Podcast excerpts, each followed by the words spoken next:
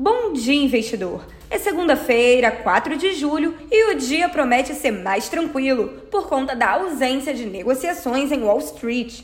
Na sexta-feira, o Ibovespa fechou em alta de 0,42%, aos 98.950 pontos, acompanhando uma tendência positiva em Nova York, apesar do temor de risco fiscal no Brasil. Se o Ibovespa subiu, o dólar subiu mais ainda na sexta-feira. A moeda americana se valorizou 1,65% e fechou aos R$ 5,32.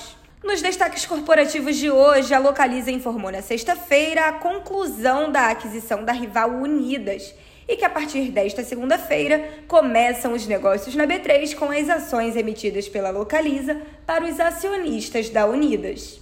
A relação de troca da emissão é de 0,43 ação ordinária da Localiza para cada papel ordinário da Unidas. A Localiza também afirmou que os titulares de ações da Unidas, no encerramento do pregão da sexta-feira, farão jus ao recebimento de dividendos declarados pela Unidas em 12 de dezembro de 2020. No setor imobiliário, a MRV informou a conclusão da venda de dois empreendimentos em São Paulo e na Bahia, respectivamente, pelo valor geral de venda de 141 milhões e meio de reais e lucro bruto de 31,4 milhões.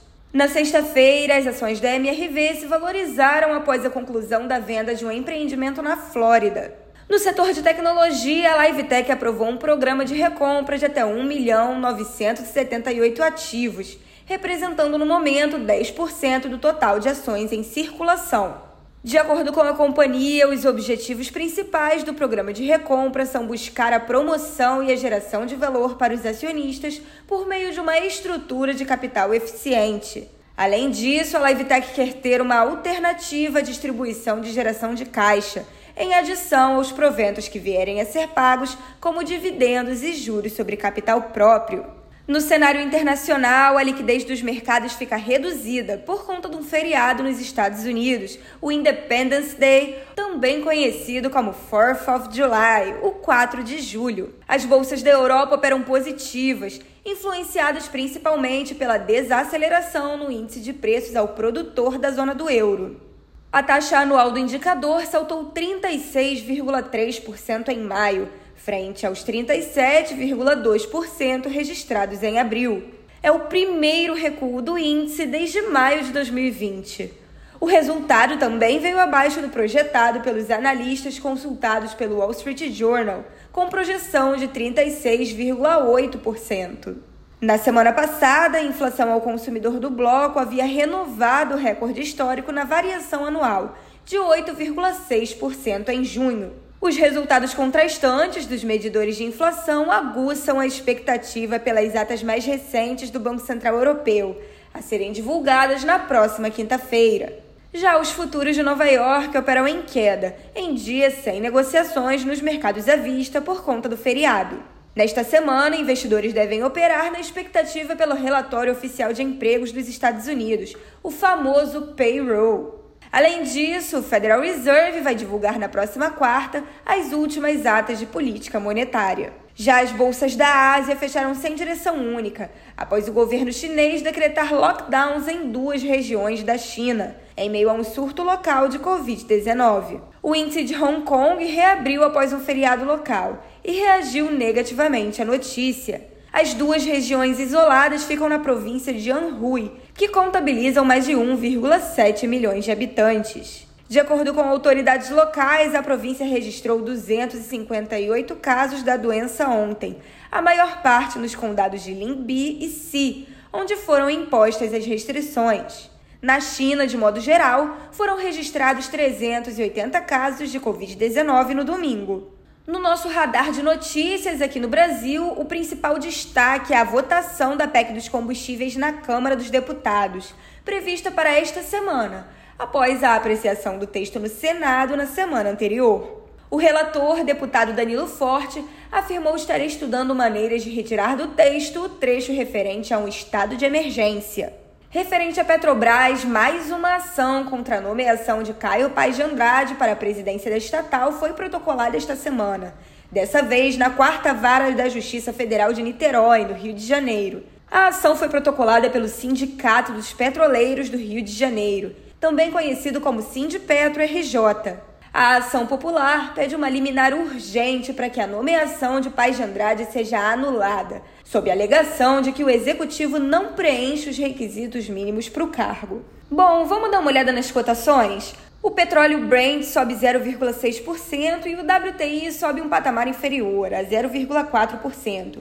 São 8 e meia da manhã e o milho fica no 0 a 0, enquanto a soja cai mais de 3%. O trigo cai mais ainda, a 4,7%. As bolsas da Europa, pelo contrário, operam majoritariamente em alta, como falei anteriormente. A bolsa da Inglaterra sobe mais de 1%, enquanto o índice da Alemanha sobe em torno de 0,5%, e o índice francês se aproxima de 1% de alta. Os futuros de Nova York, como também já disse, operam todos negativos, em patamar inferior a 0,5%. Em contrapartida, o índice VIX, também conhecido como índice do medo, sobe 3,7%. No continente asiático, o índice COSP da Coreia do Sul e o índice de Hong Kong caíram menos de 0,5% na sessão, enquanto o índice Nikkei do Japão subiu 0,85%. Na China, o índice de Xangai subiu 0,5%. Quanto aos criptoativos, o Bitcoin, maior criptomoeda do mundo, sobe mais de 2%, mas ainda assim permanece abaixo dos 20 mil dólares. O Ethereum se valoriza em ritmo reduzido a 1,2%, em torno dos 1.070 dólares. A agenda do dia é pouco movimentado. Com o feriado nos Estados Unidos, claro, não tem indicador nenhum por lá enquanto na Europa o principal destaque foi a inflação ao produtor da zona do euro, que já mencionei aqui. Agora, no Brasil, os indicadores de hoje parecem corroborar com a teoria de que a inflação tem atingido o pico. O IPCS, Índice de Preços Semanal da Fundação Getúlio Vargas, desacelerou em quatro das sete capitais pesquisadas no fechamento de junho. O maior alívio inflacionário do IPCS foi no Rio de Janeiro, onde o índice caiu de 0,53% para 0,05%. Recife, São Paulo e Belo Horizonte também apresentaram arrefecimento nas taxas de variação. Em contrapartida, Brasília, Salvador e Porto Alegre aceleraram no período. Já o IPC-FIP, Índice de Preços ao Consumidor, que mede a inflação na cidade de São Paulo, desacelerou a alta a 0,28% no mês de junho, após 0,42% em maio.